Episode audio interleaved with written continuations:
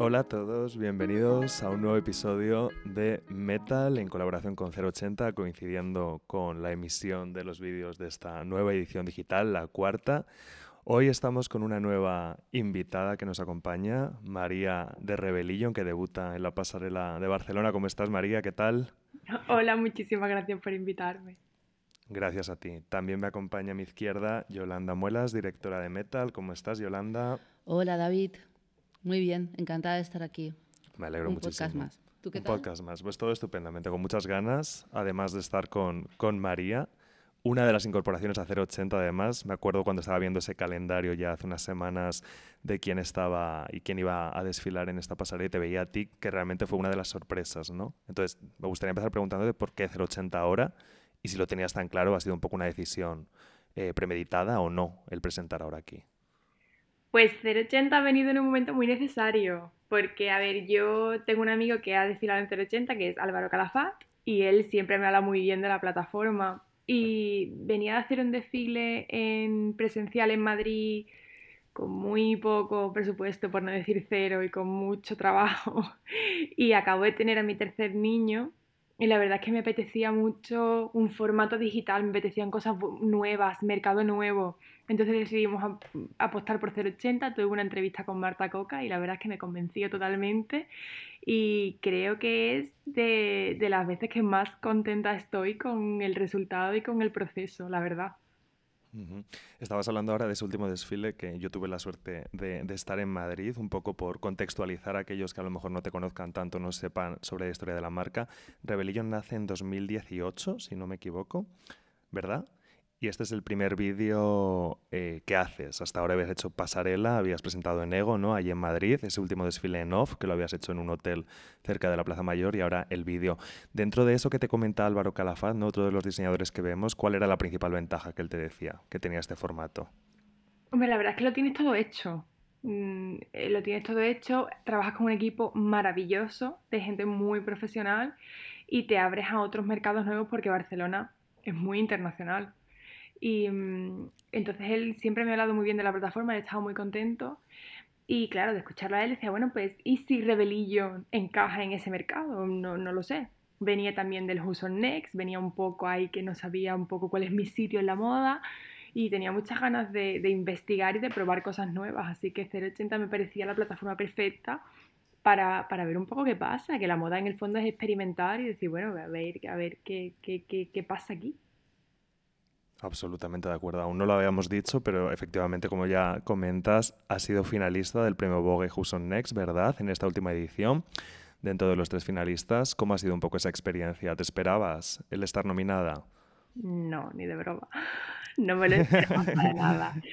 Yo presenté el dossier y primero tienes que escribirlo, tienes que escribirlo eh, por internet y tienes que rellenar unos datos y, y justo ya dicen los 15 y eh, al, al mismo momento que dicen los 15 me entero que estoy embarazada por tercera vez.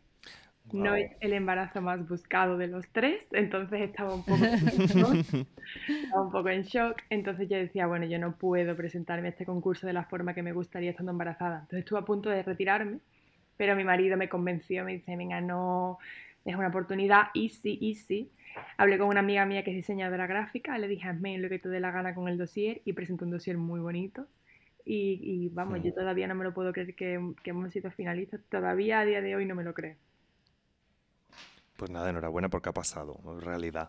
Luego, yo, perdona que me vaya directamente al final de, de tu presentación, pero ahora que hablas de ese entorno, de la familia, de tus hijos, de tu marido, sí que ponías como gracias a todos aquellos que me han dado alas, ¿no? Como para seguir en este viaje, ponía escrito al final de, de la presentación. Entiendo que lo que es la familia también está siempre ahí apoyando, ¿no? Que es como un pilar fundamental.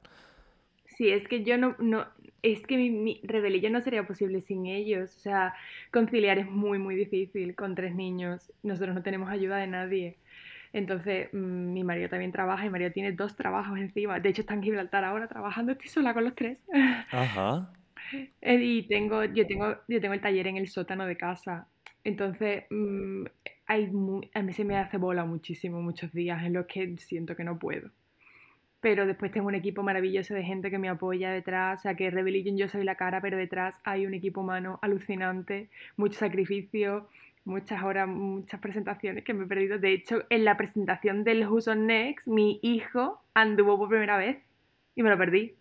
Ay, no me digas. Bueno, la ocasión lo merecía, no podías Lo faltar allí. Pero Ahora la pregunta es, ¿los niños visten de rebelión o no?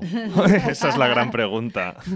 ¿te puedes creer que mi niña baila ballet, hace ballet los lunes y los miércoles y no le he hecho ni un tutú? ¿Todos los he comprado? No me creo. ¿Puede ser esto? Soy horrible. O sea, luego también yo, mm, claro, Rebellion ya me sonaba, evidentemente había visto un poco este tool, ¿no? Que tanto se asocia a la marca de colores. Es verdad que en esta última etapa, no sé si soy el único, pero estaba un poco perdido porque sé que también te habías dedicado como al mundo floral, que siempre había estado presente, pero de repente también dentro de esa experimentación continua de la que hablabas, también no sé si te habías dirigido especialmente o concretamente ya al mundo floral, la moda siempre estaba, iba de la mano, ¿cómo era un poco eso que proponías, esa combinación? ¿Y en qué está ahora? Claro, es que yo, eh, nosotros en el 2020, con la crisis del coronavirus, como nos pasó a todos, nosotros especialmente perdimos todos nuestros ahorros. cayó la bolsa y cayó todo. Entonces perdimos todo lo que... Entonces me planteé dejar la marca. Entonces yo ya, de hecho, anuncio que dejo la marca eh, y ahora de repente nos encierran en un piso y yo estaba allí, yo, yo soy Pero muy- llegas a anunciarlo, o sea, hay un momento en el que tú Yo dices llegué a dejo. anunciarlo, yo anuncio que lo dejo, que Ajá. porque encima mi, en mi segundo embarazo fue un poco regulinchi, estábamos ahí, ¿sabes? En- Entonces no sabíamos un poco qué hacer y entonces dije, bueno, yo creo que me voy a dar un tiempo de descanso. Lo anuncio y ahora nos confinan. Y ahora yo me veo en un piso muy pequeño, que lo habíamos perdido todo, y me pongo a pensar y digo, bueno, ¿y si, y si intento con la floristería hacer? Porque yo, yo de hecho estaba entre la carrera floral y diseñadora. Yo de hecho estudiaba por las mañanas y por las tardes trabajaba en una floristería. Entonces estaba un poco ahí entre esos dos. Y me planteé, digo, bueno, ¿y si los combino? Porque claro, yo creo que es muy importante, teniendo en cuenta la cantidad de marcas que hay hoy en día, como un poco diferenciarnos de las demás. Y yo creo que no hay ninguna marca ahora mismo, en- o en su momento, que hiciera moda y flores.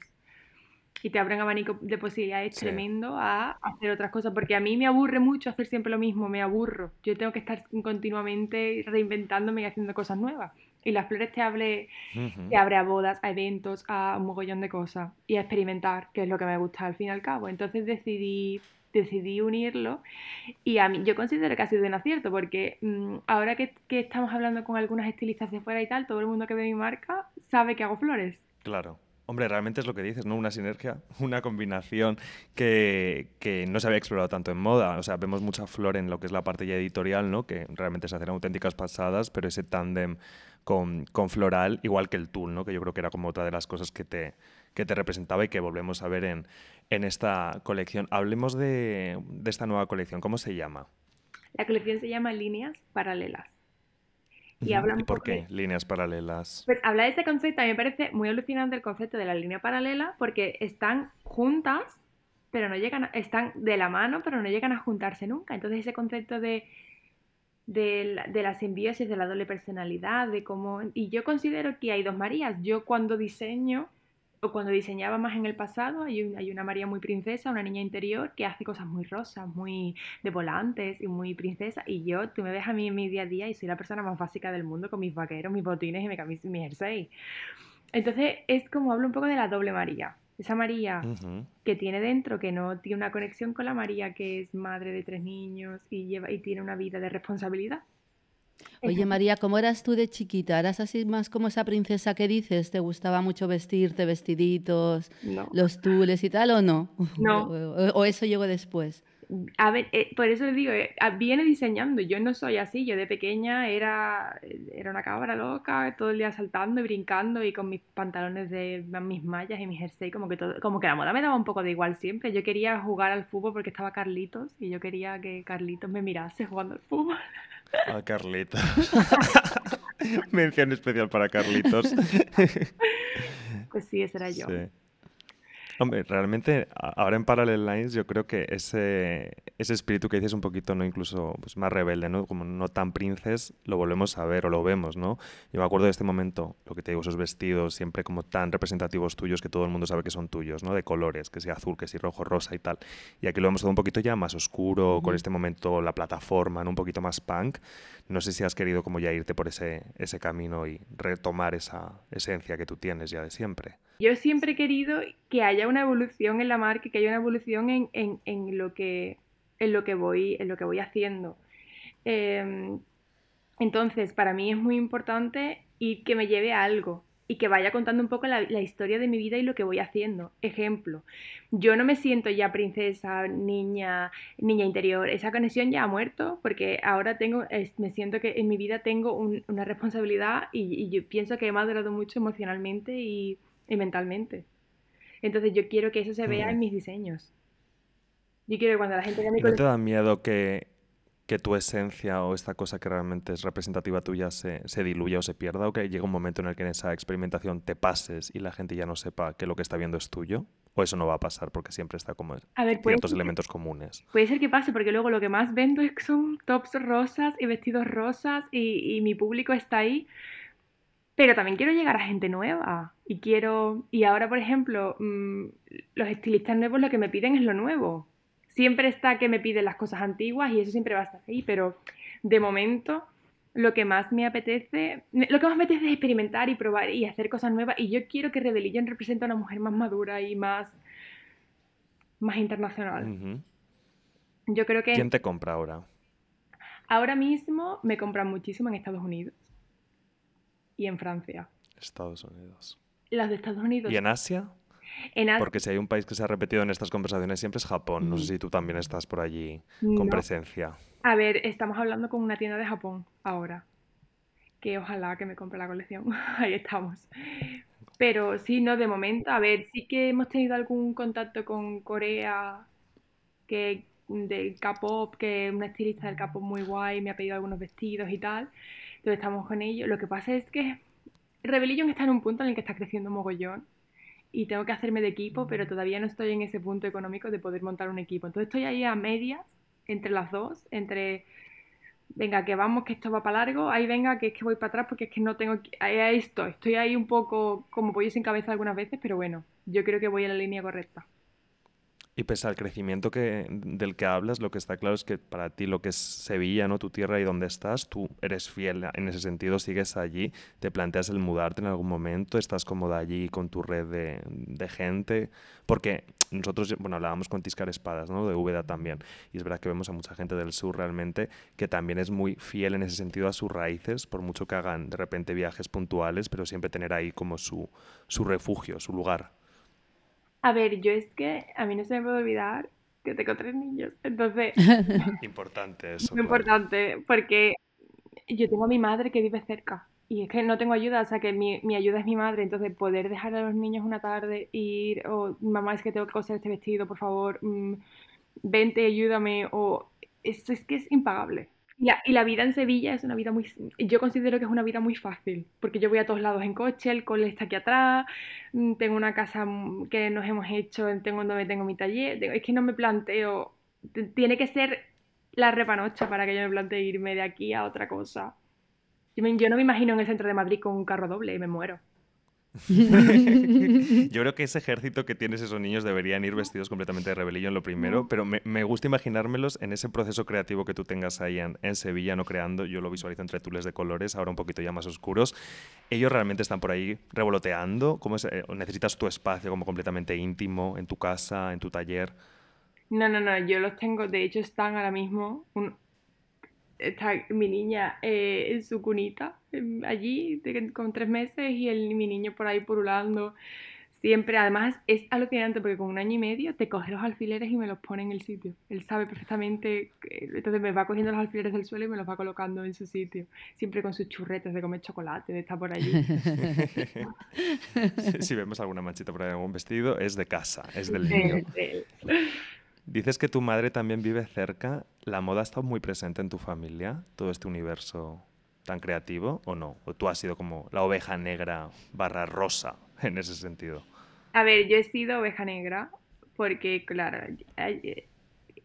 todos en algún momento le hemos dicho a nuestros padres, mira, que queremos ser diseñadores. ¿Diseña qué? Y de eso vas a vivir y eso, pero María, pero lo que pasa es que yo era un fracaso escolar, yo no tenía ningún interés en estar en el colegio, de hecho me saltaba la mitad de las clases, me iba a la calle atrás a hacer nada y tenía una desmotivación total.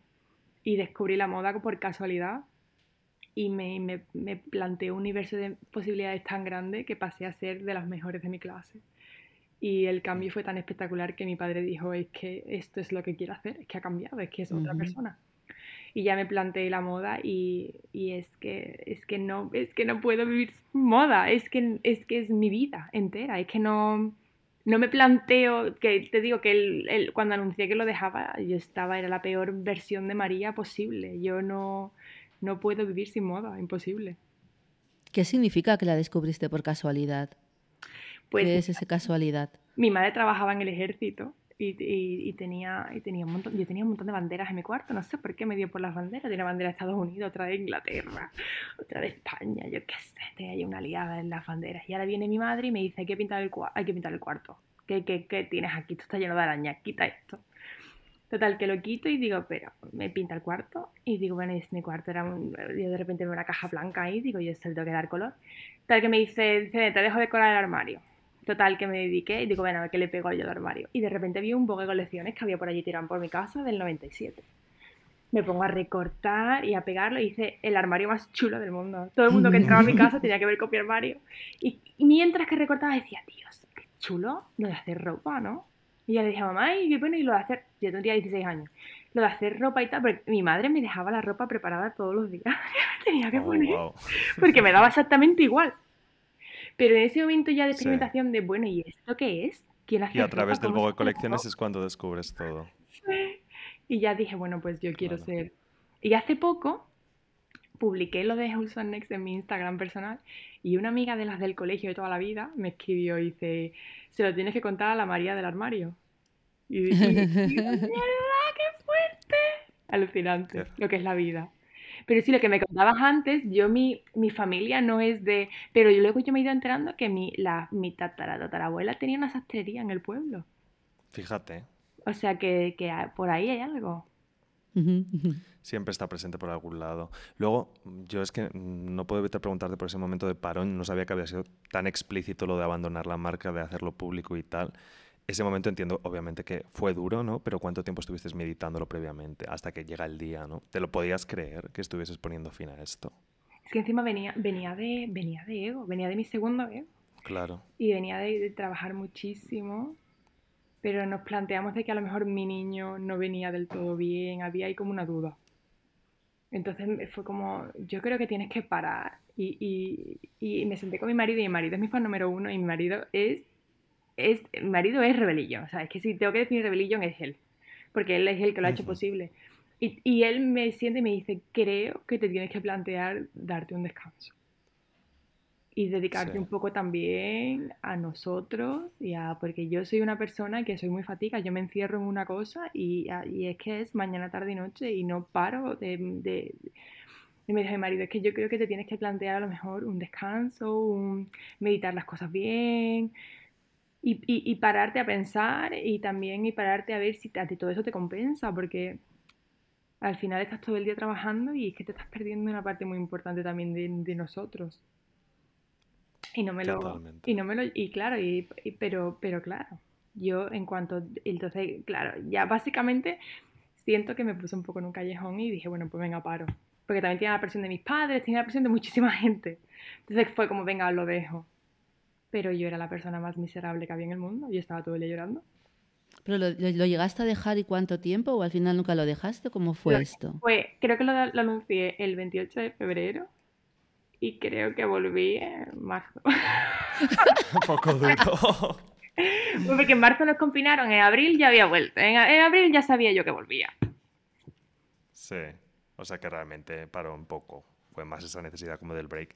Yo, ahora que dices también lo del marido, hemos visto este desfile, ¿no? Tú siempre, bueno, trabajas con modelos, con mujeres, ¿no? Pero yo leía un poco el, el manifiesto de esta nueva colección donde también hacías alusión al género, lo masculino, lo femenino y demás. ¿Cómo es el hombre rebelillón si es que lo hay? ¿Es tu marido, ese embajador de, del rebelillón hombre? A ver, no lo hay. No, es que, o sea, a mí me, me gusta mucho el hombre físicamente porque, porque soy porque me encantan los hombres, pero Luego, mm, no, no, me, no, me veo diseñando para un hombre, porque el, hombre, el cuerpo del hombre es como muy plano. Y a mí el, cuerpo de la mujer es curvo y te invita a, crear volumen y formas. Y... Entonces, nunca digas, está bueno beberé. Pero yo creo que nunca haría hombre. no me, como que no me interesa mucho el hombre, como que no me... Pero en cambio, no hay cosa que más me vuelva loca que una mujer masculina. No sé, es como... no, entiendo, no entiendo mi, mi, mente, pero sí, una mujer así con un, con un aire masculino, el, andrógino, donde están los límites de la feminidad, todo ese concepto me vuelve loquísimo. Pero luego, luego el hombre, el hombre sí, el hombre me, me vuelve loca, pero luego a la hora de diseñar no me, no me invita a nada. No sé por qué. Claro, porque tú todos los diseños, o sea, hablamos mucho de moda unisex y genderless, ¿no? O sea, yo reivindico que en todos conviven masculinidad y feminidad en todos nosotros y cada uno pues ya explora lo que quiere. Pero para hacer hombre tendrías que readaptar mucho, por ejemplo, a nivel técnico, patronaje y demás. ¿Sería mucho cambio? Sí, es más, o sea, mi moda está ahí para que cada uno la interpreta como quiera. O sea, a mí me da, me da exactamente igual que un hombre se ponga mi ropa o me encanta, de hecho, y, me, y no hay cosa que más me guste que un drag y que un... Oh, es que me vuelve loquísima.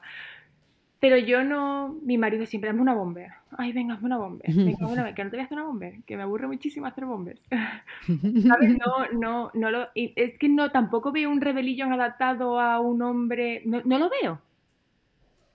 Ya. Y es que mi moda está pensada para una para una mujer. No sé, tampoco para una mujer, está pensado para quien quiere interpretarla, pero no voy a hacer moda para hombres como mi marido, no sé si me entiendes. No voy a sacar una línea Rebellion Man para hombres. Justo me recuerda cuando Palomo, que con esta movida de para quién estás creando, ¿no? Yo siempre decía, pues yo me inspiro, yo a quien visualizo es a un hombre, ¿no? Y luego ya que se la ponga quien quiera. Y ojalá si se la pone todo el mundo y me compra todo el mundo, evidentemente. Pero un poco lo que te inspira, en ese caso, la, la silueta femenina o esa, esa no planicie que tenemos los hombres. Somos planos, encefalograma plano. No, pero, pero sí, es que es así. O sea, tampoco hay que abanderar un discurso, yo creo, y andarles porque sí, ¿no? Cada marca es un, un mundo. de hecho, yo cierro los ojos y me imagino, hay mujer rebelillo y me la imagino hasta con entrecejo, me la imagino como muy con, con el pelo así medio raspado, me la imagino muy casi plan, no, sé, como muy, muy masculina, o sea, me gustan las mujeres así, mm, me parece que muy poderoso es, esa mujer, y esa es la mujer a la que quiero vestir, luego después, eh, pero sí, no, es, es, como mi, mi, mujer, la tengo muy clara y la tengo, y la tengo muy visualizada, pero luego yo quiero que, yo quiero que, que se lo ponga quien quiera, de verdad, porque si algo muy bonito. Y toda esa visualización, ¿es una mujer joven, mayor? ¿Qué edad tiene en esa imagen mental? A ver, la imagen mental es muy joven, pero. pero muy joven. Yo, ya he cumplido 30 y yo me quedé estancada en los 18. Entonces yo. Ya me la imagino joven, pero de verdad que, me, que, me, que yo, yo lo que quiero es que todo el mundo se ponga un rebelillón y se sienta invitado a ponérselo. Porque si hay algo que todo el mundo que se ha puesto una prenda y que mía es que se siente la gente, y me parece muy bonito y muy romántico, todo el mundo que se pone conmigo me dice, ay, es que me sentí muy bien. A ah, mí puse el traje para mi boda, a la boda de mi primo, y todo el mundo me dice que guapa estaba y me sentí guapa. Entonces, creo que es una moda que invita mucho a, a, a, celebrar y a verse uno guapa y a... Entonces, eso yo quiero, yo quiero que la gente se vea guapa. Ese es mi objetivo número uno. ¿Tú viste Rebellion? A ver, Quiero vestir más, pero es que mi día a día es, me voy, bajo al taller, voy al colegio, recojo a los niños, voy al gimnasio. Eh, mi día a día es un día a día de madre. Entonces, ¿hay cabida para rebelillo? Sí, cuando salgo a tomar algo, pero después estoy todo el día trabajando, todo el santo día trabajando. Entonces, tampoco, tampoco llevo sin ver a mis amigas dos meses. Entonces, no, hay cabida, me encantaría ir de tour por la vida todo el tiempo y todo el rato, pero no es viable con mi, con mi ¿A dónde voy yo? ¿Te imaginas la puerta del colegio esperando la cola? Con un... Pues una fantasía. Reivindiquemos el branding en la calle, en el día a día, ir a comprar el pan, o sea, con un rebellion, por favor, eso es lo que necesitamos, sacarlo de pasarela. Ah, me encantaría, pero sí, no sé, encima en Sevilla. Porque a lo mejor te vas a Barcelona y tal, pues mira, la más guay del colegio, pero aquí en Sevilla, al día siguiente, en los grupos de WhatsApp del colegio arden. ¿Tú notas, por ejemplo, que si te pones algo un poquito más que se sale de la norma en Sevilla, ¿no? que es donde tú, tú estás, por ejemplo, se comenta mucho, se mira mucho, ¿no? Porque es verdad, y esto ya lo hemos tratado, que tendemos a centralizar todo a veces en grandes ciudades o en lugares donde hay mucha diversidad, mucho estímulo y tal. No sé exactamente en Sevilla, que de hecho no la conozco y lo tengo pendiente, pero destaca mucho, o sea, hay como mucha mirada. A ver, depende. En Sevilla hay como dos vertientes. Está la vertiente número uno, que es el día a día. La gente para el día a día no se arregla mucho. Pero para la boda quieren ir más guapas que la novia. Que es que yo he tenido invitadas que me han dicho, María, que quiero, que quiero ir más guapa que mi prima. Que quiero ir más guapa. Que... Se casa la prima y quiere ir más guapa que ella. Quiere el volante que le dé la vuelta al cuello. Y quieren, y quieren ir exageradas y quieren ir. Quiere... Además hay mucha necesidad de eso después de lo que hemos pasado. Pero yo sí que veo que es muy... La, la, la, la, la clienta sevillana andaluza es muy se arregla mucho, quiere verse muy guapa, es un poco excéntrica cuando tiene un evento. Para el día a día no. Para el día a día, es que el día a día, si estás cosiendo, estás en el taller, estás con los niños, al final te pones un legging y un jersey. Pero al final pasa lo práctico. Pero es que esto no es de Sevilla, ¿no? Esto es un poco, en Barcelona también es un poco lo mismo. o sea, la gente, sí, yo creo que como que nos hemos vuelto muy cómodos y vas al final a lo práctico. Y aquí ya no solamente es en el día a día, es que de repente te vas a un evento y también dices, madre mía, pero un poco de algo, ¿sabes? Como de un poco de vestirse y, y muchas veces no. Pues verdad. Otras veces sí, pero... Cuando hablábamos con Luis del R3 también, cuando hablaba un poco de su tierra, ¿no? Que realmente tampoco era de una gran ciudad, esa sensación de volver, a veces vestido de su marca, ¿no? Y cuál era el estímulo, que incluso pues había chavales que le podían decir, me flipa lo que haces, ¿no? Porque era un poco como diferente a lo que estaban acostumbrados a, ver. Luego tú también hablas del mundo invitada, pero ha sustituido en este caso, que ya lo mencionábamos antes, en los tacones, ¿no? que yo recuerdo tus desfiles. Este último, si no me equivoco, en Madrid sí que había como más tacones, era más fino, como más mundo invitada a lo mejor. Y ahora te, te metes con unas plataformas chulísimas, por cierto, como ya esa parte, lo que te decía, más, más punk. Es esa, un intento de abrir el abanico hacia la gente más joven también, que no sea solo invitada allí en tu tierra. A ver, yo soy una persona muy, muy franca y muy clara. Y aquí en España lo que vende es la boda, bautizo y comunión. Y más en el sur de España. Objetivo número uno de tener una marca, sobrevivir, vender, eh, tener dinero. Porque si no, no puedes hacer shows. Entonces, ¿cómo se vende? Haciendo cosas para invitadas, que fue lo que hice en la colección de primavera-verano del año pasado, porque era lo que me pedía el cuerpo y lo que necesitaba hacer porque necesitaba dinero. Entonces hice una colección muy enfocada a invitada. ¿Qué pasa? Que estoy vendiendo Cosa mala, que no tuve tanta prensa como he tenido anteriormente y como he tenido en este desfile. Claro. ¿Qué pasa? Que si no hubiese hecho eso no tendría dinero para hacer lo que he hecho ahora. Entonces, ¿qué me gustaría? Me encantaría vivir del show y me encantaría hacer vestidos que no quepan en mi taller. Ese es mi sueño. ¿Es viable? No, porque no voy a vender nada. Entonces, mi objetivo último es tener un poco de todo.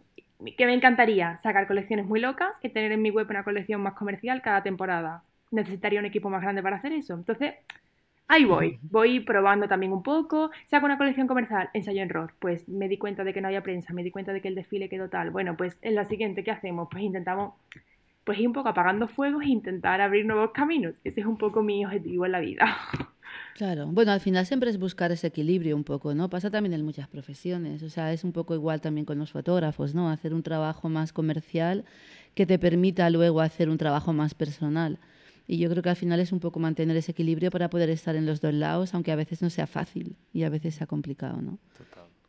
La cantidad de gente que tiene como otro trabajo también para mantenerse, y luego esa parte donde ya pueden dar. Eso es importante hablarlo también, o sea, desmitificar y ya no solo en diseño, sino en moda, en todo lo creativo. La forma de mantenerse muchas veces es la que no vemos, ¿no? No es solo ese mundo de color de rosa súper pomposo, sino que hay un curro detrás y esa necesidad de apostar un poco más por lo comercial o lo aterrizado para, para llegar a la gente. Sí, porque claro, la clienta, a ver, que en el, al fin y al cabo, ¿para qué se la va a poner mi traje? Yo odiaba a la invitada y decía, invitada no voy a hacer nunca, no voy a hacer invitada. Y me, me, he dado cuenta de que el 80% de la gente que se compra mi ropa es para una boda. Entonces, ¿qué voy a hacer? Invitada. Más, un, a ver, una invitada un poco especial, una invitada diferente, una invitada de Tool, pero al fin y al cabo una invitada. Es que ese es el objetivo, es que yo quiero vender, es que yo quiero tener dinero y quiero poder hacer cosas. Y es que si no tienes dinero, eso es lo que me pasó en verano. En verano es que yo decía, vale, estoy en la final de Who's on Next, vale, tengo ya una marca medio posicionada. Ostras, no tengo dinero, no puedo hacer un desfile. Entonces mm, fue como, venga, intentar hacer, un desfile a través de colaboraciones, a través de, sinergias con otras personas, pero bueno, hay un límite. Modelos gratis, pues un límite también. Eh, fotógrafos gratis, pues es que también es que es el trabajo de cada persona. Entonces, en el fondo, eso. Yo, yo soy, a mí cuando voy a dar charlas a universidades y tal, siempre me dicen que, le quito la ilusión a todo el mundo. No, es, es, que hay que, yo por ejemplo diseño, en mis ratos libres diseño para otra marca. Es que es lo que me da dinero. Ahí lo tenemos. Es que es mucho más común de lo que, de lo que pensamos cuando... Perdona. No, eso, diseño para una marca en China. Es que es lo que hay. Es que ah. tampoco es lo que me va dando dinero, me va dando una comisión que me va, me va, me, por lo menos me da para ir pagándome mi autónomo y pagándome mi, mi, mi, mi día a día, más lo que vendo por la web, pues a lo mejor dentro de poco me estoy planteando empezar pues, a contratar más gente e ir creciendo. Pero mi crecimiento es muy orgánico y es muy lento, pero es que aparte tengo la presión de mi casa y hay días, hay más días que no. Ayer estaba respondiendo emails a las una y media de la mañana. Y encima a las 3 de la mañana tenía una mi niña con una pesadilla, a las 4 de la mañana el otro con fiebre. ¿Qué te cuento? No te aburres, no te aburres. Yo te quería preguntar, cuando una clienta, eh, por ejemplo, tiene un evento, ¿no? O una boda o lo que sea, y quiere contactar contigo o quiere hacerse un vestido, ¿cómo es un poco todo el proceso? Es decir, es todo muy personal, porque yo me lo imagino perfectamente como tú muy implicada en, todo, ¿no? ¿Cómo es la, experiencia de compra en tu caso? Pues en mi caso, a mí, para mí es muy importante que el, el tú a tú y él, y él, porque a mí no me cuesta nada sacar, hacerte algo para ti, como un poco más personalizado. Entonces intento, cada vez que alguien me escribe, le dedico tiempo, que eso también es mucho, le dedico tiempo y le dedico porque quiero, al final quiero que todo el mundo esté contenta. Me, me dolería muchísimo que alguien hablase mal de mí, de mi marca, de, y eso es un, eh, que, que a lo mejor habrá, pero para mí eso, no sé, como que tengo muy cuidado el tú a tú, entonces me escriben, mira María, es que me caso, o mira María, tengo, porque también estás una novia. Entonces, María, mira, que tengo la boda de tal, eh, mira, es que pensaba en algo así, ah, pues mira, no. Entonces, intento siempre mm, llevármelo, llevármelo un poco también a mi terreno, pero, pero siempre respetando lo que ellos quieren y si el, el, un trato personalizado me encanta y me encanta un que, sea un poco el trabajo de los dos, ¿sabes? Y, todo esto me está abriendo puerta a hacer una novia que quiero hacer en, octubre porque, porque la novia te abre mucha posibilidad a muchas cosas. Yo lo que me sigue sorprendiendo es cómo te da tiempo a hacer todo. O sea, tengo ya presente la imagen de los niños revoloteando, las flores, no sé qué, el vestido, la novia, o sea, locura absoluta. Soy un bicho, todo el día haciendo cosas, todo el día planeando.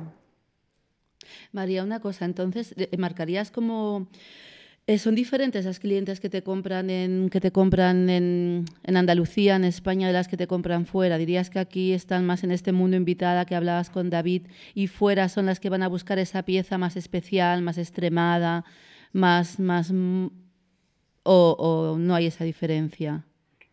Sí que la hay. Quizá las extranjeras no se arreglan tanto para una boda, pero sí que se arreglan muchísimo para una fiesta, porque tengo, a mí me, me escribe mucha gente para fiestas. Ah, es que tengo la fiesta, tengo una puesta de largo, tengo un no sé cuánto, y quieren el vestido rosa de tres metros de cola.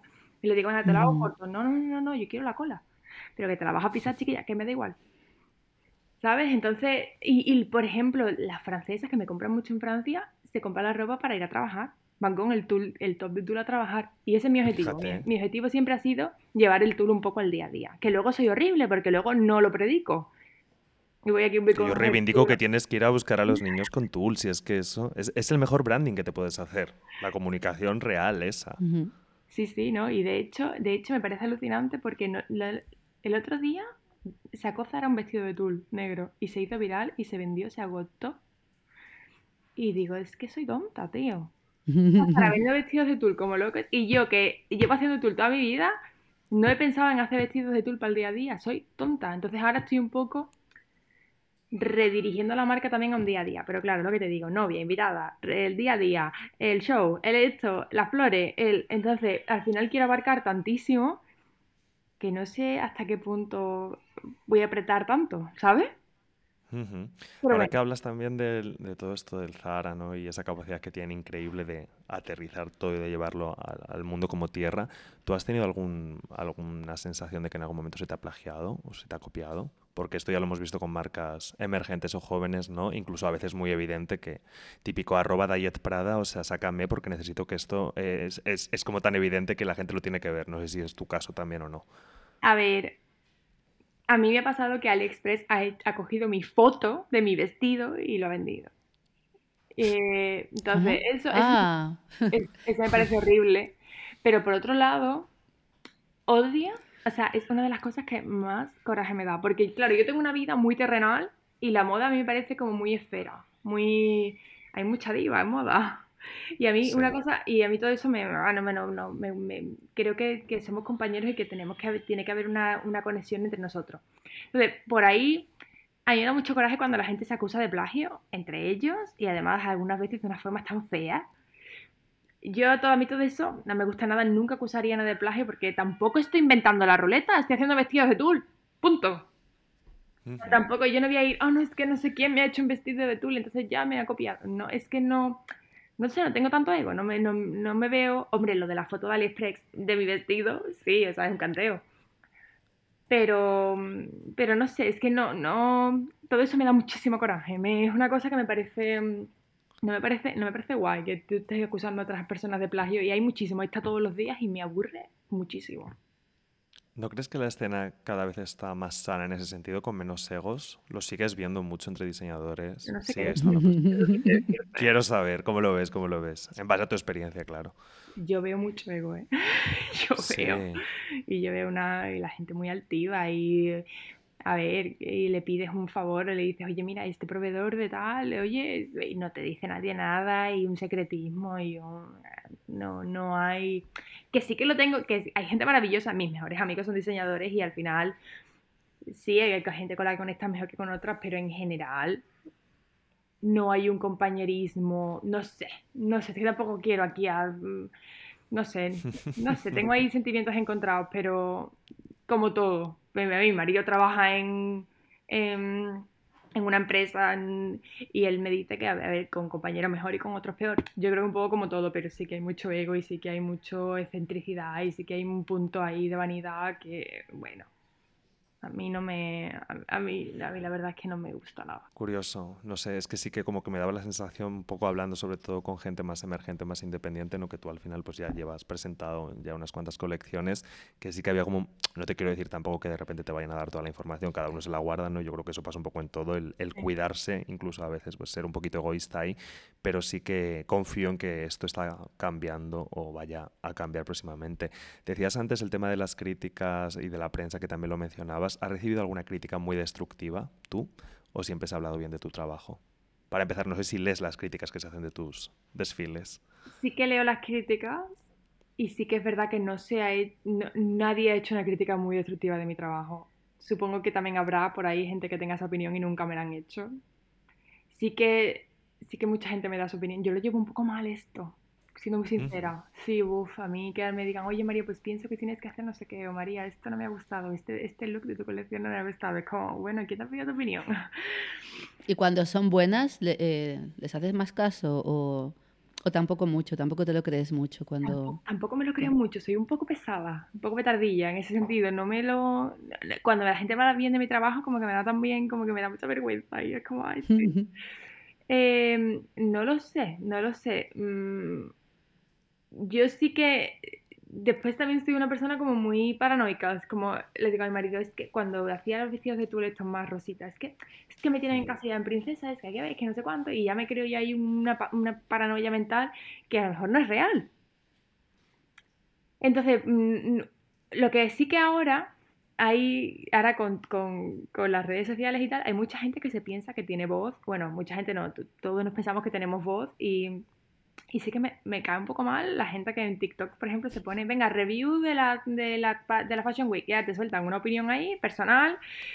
Pero bueno, tú no sabes el trabajo que hay detrás, tú no sabes en qué me he inspirado, tú no, tú no te has preocupado por investigar mi parte también y estás dando ahí una opinión negativa sobre mi trabajo que, bueno, que, que puede hacer mucho daño. Entonces, si todo eso me cae, fatal. Y por eso no tengo TikTok, porque cada vez que entro en TikTok y me ve a alguien comentando el vestido, un vestido mío y es negativo, es como, ¡ah!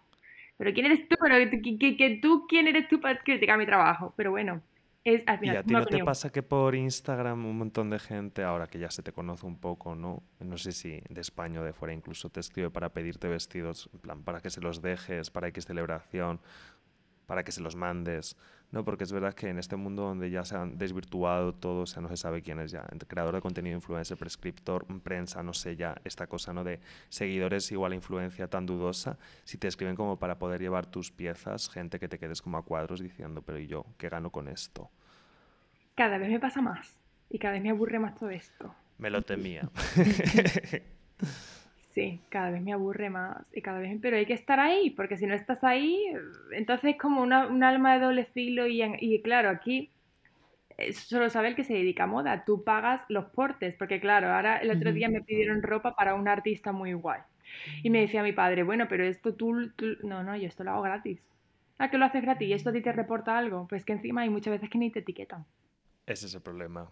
Que si encima ya no hay ni un crédito, ¿no? Y luego también entiendo que a nivel artistas, o sea, no vale que sea artista para que le vistas, también habrá algunos perfiles que no te interesa que se asocien a tu marca por lo que sea, ¿no? Por valores o por estética, o, o estás abierta a todo. Puede ser India que no para de escribirme, que le presto un vestido, que le presto un vestido, que le presto un vestido, y yo digo, vale, yo te presto un vestido, pero esto a mí en India, que... Y me ha pasado que gente con millones de...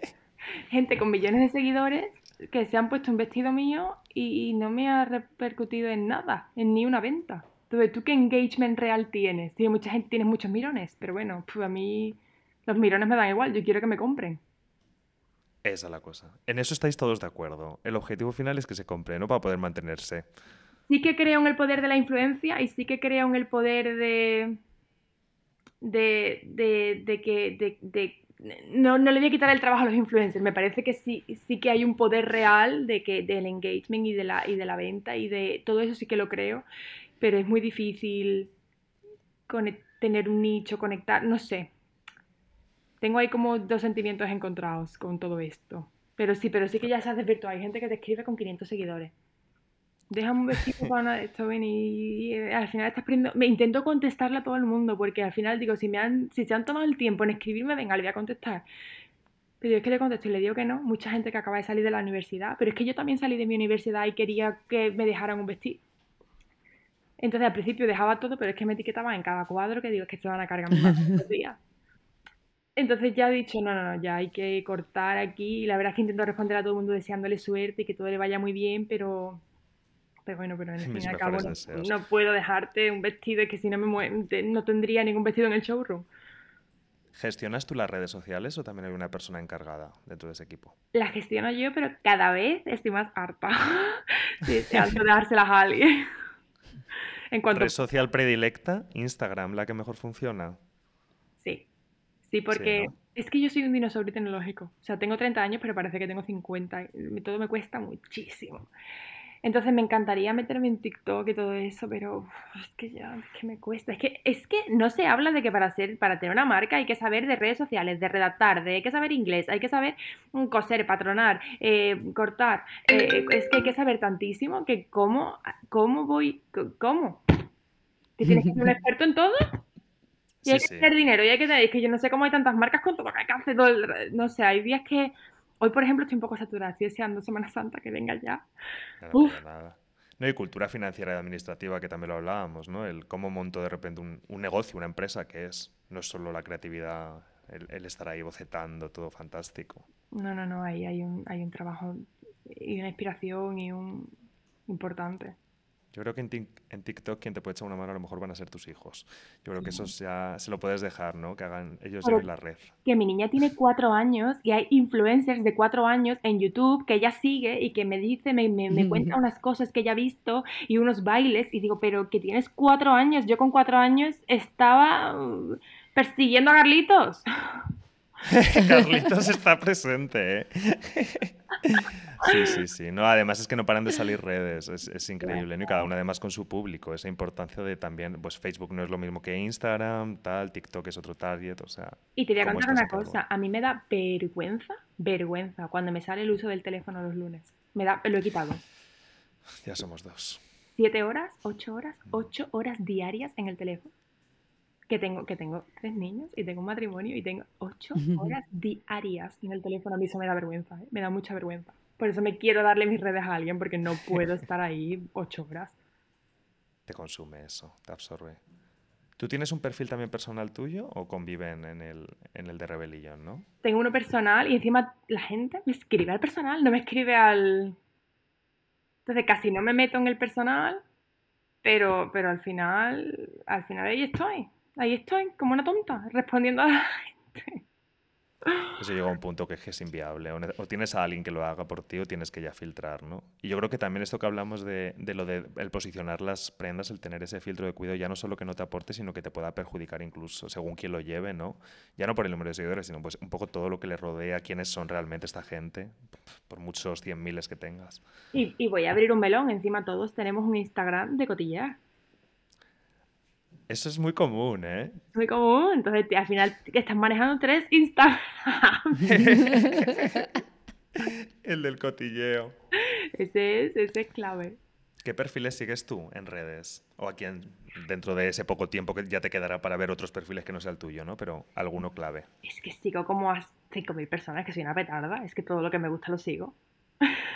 Pero imagino que no todos te salen a diario, eso es, eso es infumable. No, pero me, me gusta mucho, eh, yo estoy súper obsesionada con Anya Taylor-Joy, con Florence de Florence and the Machine, con todo. Ah, el indie London me vuelve loca. Mucha, mucha revista internacional, mucha revista indie, todo eso. Sobre todo de mucho editorial de moda. Espero que en esa lista esté metal. Ahí te quiero ver ayudándonos, pero es verdad que, yo igual, o sea, cuando miraba el tiempo que pasaba con el móvil, porque yo no tengo ningún tipo de aviso, eran como 6, 7 horas, digo, pero si es que eh, casi todo realmente es currando, porque fichando perfiles no sé qué, o sea, que luego, o respondiendo gente, ¿no? En tu caso, que estás ahí metido en una dinámica que se te va el tiempo. Yo TikTok no me he atrevido porque dicen que te envuelve tanto que entras y no sabes cuándo sales, que eso ya no hay tiempo para, para eso. Y ahora con el tema de la cole, ya que ha salido y que ha visto la luz, ahora cómo está siendo un poco la gestión en redes, o sea, sí que estás más pendiente de compartir todo, haciendo en streaming, ¿no? Y habiendo sido digital, entiendo que sí que hay que hacer push ahora allí. Sí, pero encima estamos intentando cambiar la web, intentando lanzar una colección comercial, intentando lanzar, entonces estoy que no, que no me da la vida, que no me da la vida. Eh, pero sí, sí que estoy porque la verdad es que está teniendo mucha repercusión, está teniendo una repercusión muy guay. Qué bueno. Sí, la verdad es que el formato digital es eso también como que abre todo y no hay ni, fronteras ni nada, te contactarán ahora influencers de todos lados, aparte de India. Lo que faltaba. ya, around the world. Y luego, ¿qué, qué, cuáles son los próximos proyectos? O sea, bueno, acabamos de presentar, ahora estamos con Parallel Lines, pero aparte de esta línea comercial que dices, ¿alguna idea que tengas en mente? ¿Las flores cómo van a seguir estando presentes dentro del proyecto? Pues ahora lanzamos web nueva, colección de flor preservada, colección de flor natural, nuevos eventos, novia dentro de, dentro de poco y creo que colección de verano. O sea, este año, este año va a ser movidito. Pues sale, a darle caña y a ponerse con ello, con los niños ahí presentes. Yo creo que los niños ya pueden empezar a ayudar, o sea, por lo menos en lo que es la parte comunicativa, quiero a todos vestidos de, de rebelión yendo al cole. Pues sí. Eso es lo que toca. Pues María, nosotros, por lo que hemos visto, enhorabuena por esta fantástica colección yo creo que ha sido un paso más allá y es una experimentación continua dentro de lo que, de lo que dices, ¿no? que se ve. Y la verdad que es un gusto verte debutar en, en 080. Lo que te voy a pedir es que nos digas dónde podemos encontrarte en ese Instagram que ahora va a tener tanto push y dónde hay que subir tanto contenido. Pues mi Instagram es arroba rebellion. Perfecto, es fácil. Ese es fácil. rebellion con V, importante.